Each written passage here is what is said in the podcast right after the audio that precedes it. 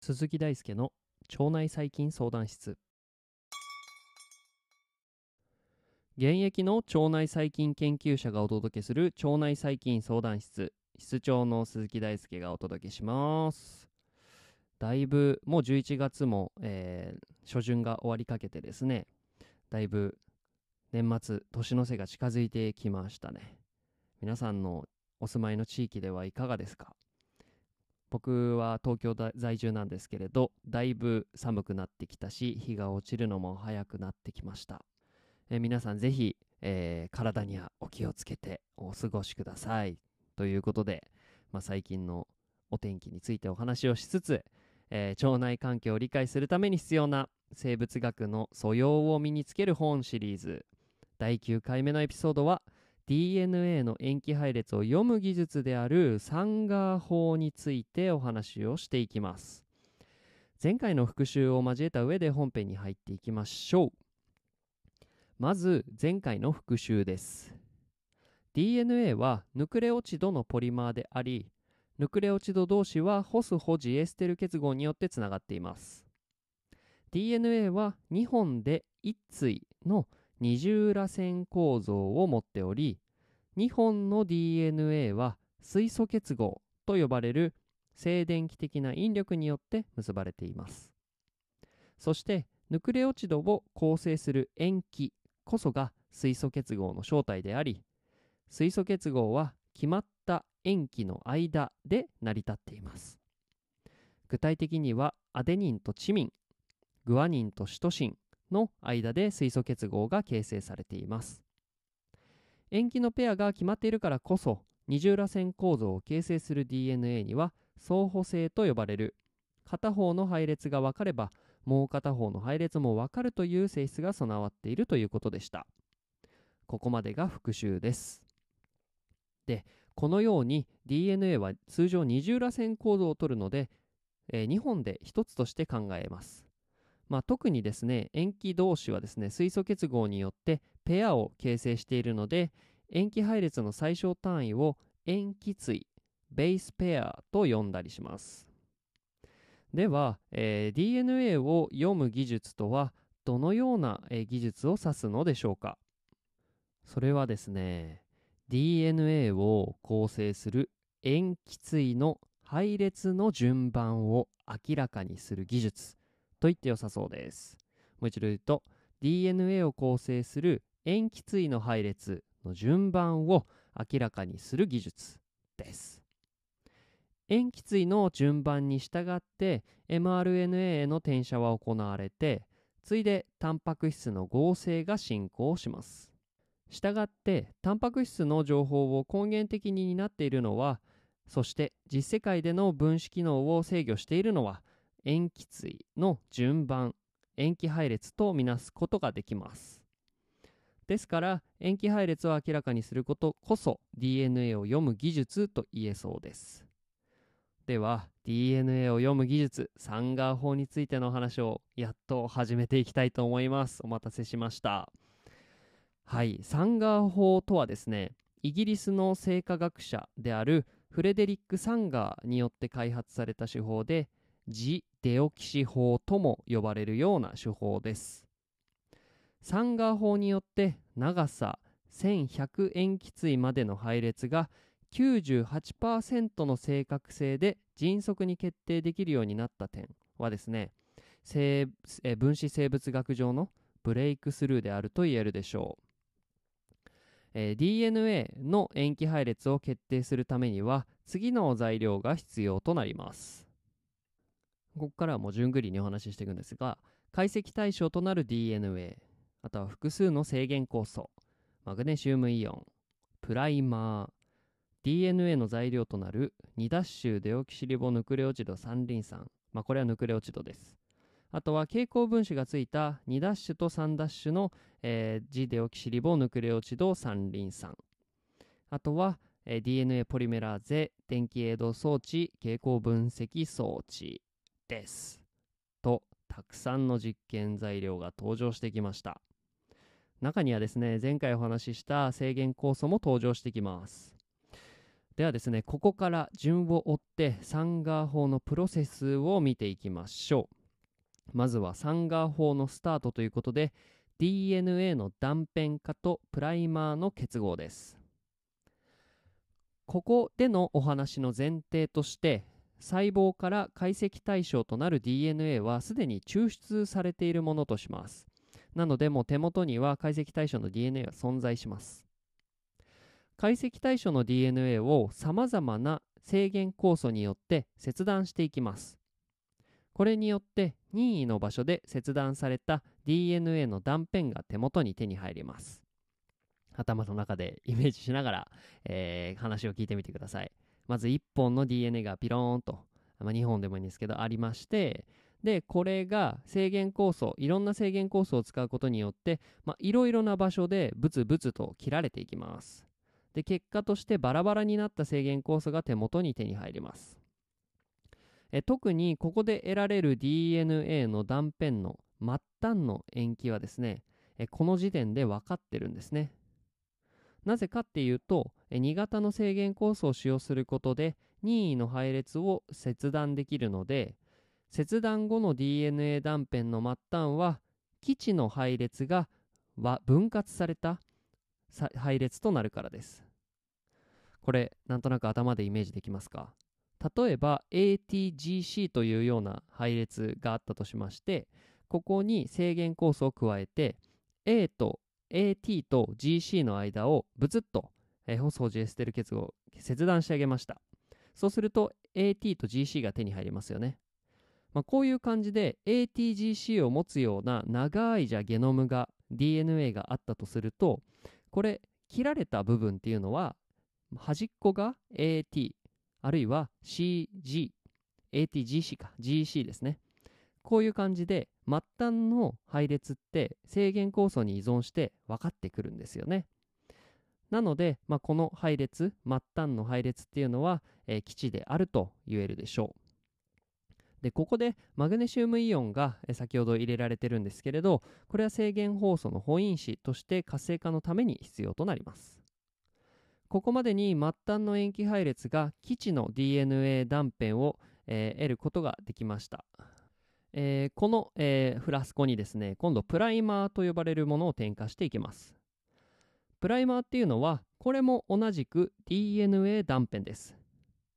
制限酵素によって切断されてできた DNA 断片の3ダッシュ末端と呼ばれる側にですね相補的なプライマー。つまりその3ダッシュ末端の DNA 断片の配列のですね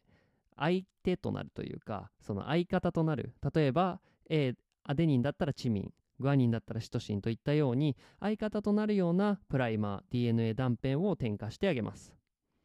えー、この操作何でやるかっていうところで、まあ、この操作を理解するための思考実験をちょっとやってみましょうある溶液、まあ、液体に1本の DNA がプカプカと浮いています。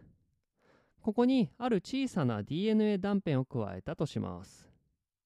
そこでですね、この、えー、偶然にもですね、1本の DNA の一部の塩基配列に相補的な配列をですね、DNA 断片が持っていたとしましょう。しばらく溶液を放置していると、1本の DNA の特定の領域には後で入れた DNA 断片が水素結合によってつながっていましたなんでかっていうとある特定の配列に最も相当な DNA 断片を入れるということはつまり相方の配列を持った DNA を入れるということはある特定の配列と最もたくさんの水素結合を形成できる DNA 断片を入れること。つまり水素結合によって最も安定性の高い状態になれる DNA 断片を入れるということになるからです。これちょっとイメージしづらい方は何回も聞いてみてください。えこの現象を利用することでえ DNA の特定の領域に相補的な DNA 断片を結合することができます、まあ、これによってですねプライマープライマーをですねそのある DNA 領域に結合させることができるんですけれどまあ、これなんで結合するのかとかはこの後すぐお話ししますが、えプライマーはですね制限酵素の断片配列に選択的に結合するようにしておきます。はい。ここで現在断片化されてかつプライマーの結合をした DNA 断片が、えフラスコには入っている状態となりました。どうですか？皆様の頭の中の実験室は今この物質が プカプカしているでしょうか？頑張ってついてきてください。続いてなんですが酸化法の中でもヌクレオチドの添加と DNA を合成するというステップに移ります。続いて DNA の材料となるヌクレオチドを2種類フラスコに入れていきましょう。一つは解析対象の DNA を構成する、まあ、ヌクレオチドと同様のものです。なので一番最初その断片化したりとか、まあ、その解析対象となっている DNA の元になっているモノマーのヌクレオチドと同等のものを入れると考えてください。もう一方はホスホジエステル結合に使われるデオキシリボースの水酸基がですねデオキシ化されたジデオキシリボヌクレオチド三リン酸です。はい。これイメージできますかね？ちょっとあのこれ音声配信だけだとちょっとイメージしづらいかもしれないのでまあ Google で検索してみるのもいいかもしれませんがちょっと口でもう一回説明してみます、えー、デオキシリボースはですねそのリボースの水酸基1つが、えー、デオキシ化されたつまり脱酸素化されたような分子です。なので OH と呼ばれる OH という、まあ、その分子のグループがあったとしたらそれが H になっているというのがデオキシリボースのリボースの違い。で、えー、今回扱っているジデオキシリボヌクレオチド三リン酸の場合はまた別のところにある水酸基 OH の酸素が、えー、脱酸素化された、えー、ジデオキシ化された、物質となっています。でここの水酸基は前回の放送でお話ししたんですがホスホジエステル結合に使用される水酸基となってくるんですね。これは何を意味するんでしょうか？まあ、前者のヌクレオチドは DNA の伸長を続けられるのに対して後者のジデオキシ化されたヌクレオチドは DNA の伸長を続けることができないということです。これらを入れることによってじゃあ何をが起こるのか？ということですね。ここで DNA を伸長させる酵素である DNA ポリメラーゼと呼ばれる酵素をフラスコに添加していきます。DNA ポリメラーゼはプライマーの結合した領域を認識してですね断片化された一本差 DNA の相補性を利用して相方となるヌクレオチドをガチャンガチャンとプライマーにどんどん結合してですねその DNA のま補修作業みたいな感じでどんどん相方の DNA を作り上げていきます。ここで重要なのが先ほど登場した2種類のヌクレオチドです。大体の確率では DNA の合成を続けることができるタイプのヌクレオチドつまりデオキシ化されてないタイプの、えー、ヌクレオチドが入ってくるんですが少しの確率で DNA の合成を続けることができない。つまりホスホジエステル結合を形成できないヌクレオチドが入ってきます。DNA 合成を続けられないジデオキシ化されたヌクレオチドには蛍光分子がついているということを覚えておいてください。これ、えー、とっても重要です。ジデオキシ化された、えー、つまり、えーと、ジホスホジエステル結合を形成できないヌクレオチドに限って、えー、蛍光分子がくっついています。これ覚えてください。はい。ではですね、DNA の分離と配列決定ということで、ラストスパートです。ちょっと、ここら辺で一回休憩を挟みましょうか。皆さんどうですかね？これ、音声配信で、なんだろう、結構そのしっかりとした分子生物学の内容を学ぶっていうのは皆さんにとってはどういう経験になってるんですかね？まあなんかリラックスしてながら配信で聞けるっていうのがポッドキャストなのでまあ何回も頭の中を通していくうちに学んでいくみたいな感じになるんですかね。まあなんか、まあ、人それぞれ楽しみ方はあると思いますが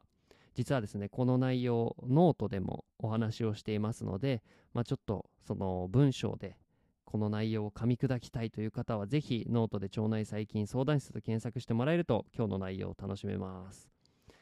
はいということで休憩はできましたか？ラストスパート DNA の分離と配列決定いってみましょう。ではですねここまでの反応によってフラスコに入っているものを確認してみましょう。それはもともと制限酵素によって断片化されて生じた DNA あとはさっき入れた DNA ポリメラーゼ。そして断片化されて生じた DNA に相補的な塩基配列を持つ DNA ポリメラーゼによって生じた DNA です。元の DNA に相補的な塩基配列を持っている、まあ、合成された DNA の末端はですねプライマーとあとは蛍光分子がくっついてるヌクレオチド。なんで蛍光分子がくっついてるヌクレオチドが末端にいるのが分かるのかっていうと、えー、その分子は、えー、デオキシ化された、ジデオキシ化されたヌクレオチドなので、もう伸長を続けることができない。なので、一番末端には必ずそいつがいるということになります。では、ここで得られた合成された相補的な DNA を長さに応じて、ここから分離していきたいと思います。だって確率論によってヌクレオチドが、えー、挿入されて、えー、その DNA が合成されてきたのであれば、まあ、その結構ランダムにその反応合成反応 DNA の合成反応がストップするはずなので長さがそれぞれ違う DNA 断片が DNA ポリメラーゼによって合成されているからですで方法はですね電気エイドと呼ばれる方法を使用します